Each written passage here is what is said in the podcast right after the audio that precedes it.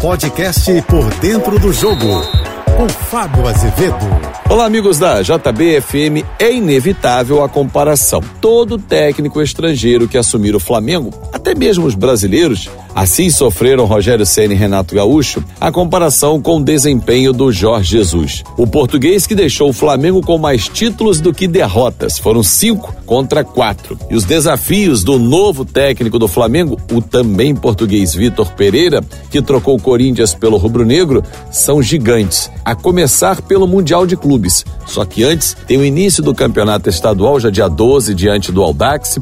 Tem a Recopa, ou melhor, a Supercopa do Brasil, jogo do campeão brasileiro, Palmeiras com o campeão da Copa do Brasil, Flamengo, jogo único. Depois a disputa do Mundial, tem semifinal e passando a final, provavelmente Flamengo e Real Madrid, um grande desafio lá no Marrocos. Aí na sequência tem início de Copa do Brasil, tem a Libertadores, tem Campeonato Brasileiro, enfim, muitas competições para o Flamengo. E claro que as cobranças serão inevitáveis. Afinal de contas, Jorge Jesus ganhou a Libertadores, porque o Vitor Pereira não ganhou? Ah, Jorge Jesus fez jogo de igual para igual com o Liverpool, por que, que o, com o time do Vitor Pereira não fez? E esse time é mais forte as comparações serão inevitáveis. Claro, esse elenco, sem dúvida nenhuma, é muito mais forte do que aquele que o Jorge Jesus tinha nas mãos. Até porque Jorge Jesus não tinha um banco qualificado como tem Vitor Pereira, o novo técnico do Flamengo. Mas temos que entender o seguinte: tudo demanda tempo. E tempo é algo que é muito relativo, porque no final desse, desse mês, Flamengo já tem a Supercopa.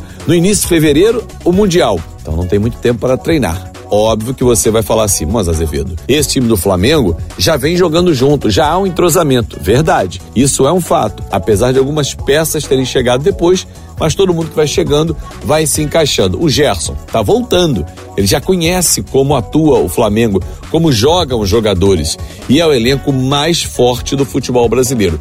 Vai ganhar tudo? Não. Vai brigar por tudo? Sim. Agora, em que condições? Vai abrir mão de alguma competição, a cobrança será inevitável e do tamanho do investimento feito pelo Flamengo, que ainda vai trazer mais. O goleiro Agostinho Rossi, por exemplo, e mais o meia quinteiro. São dois jogadores no alvo rubro-negro.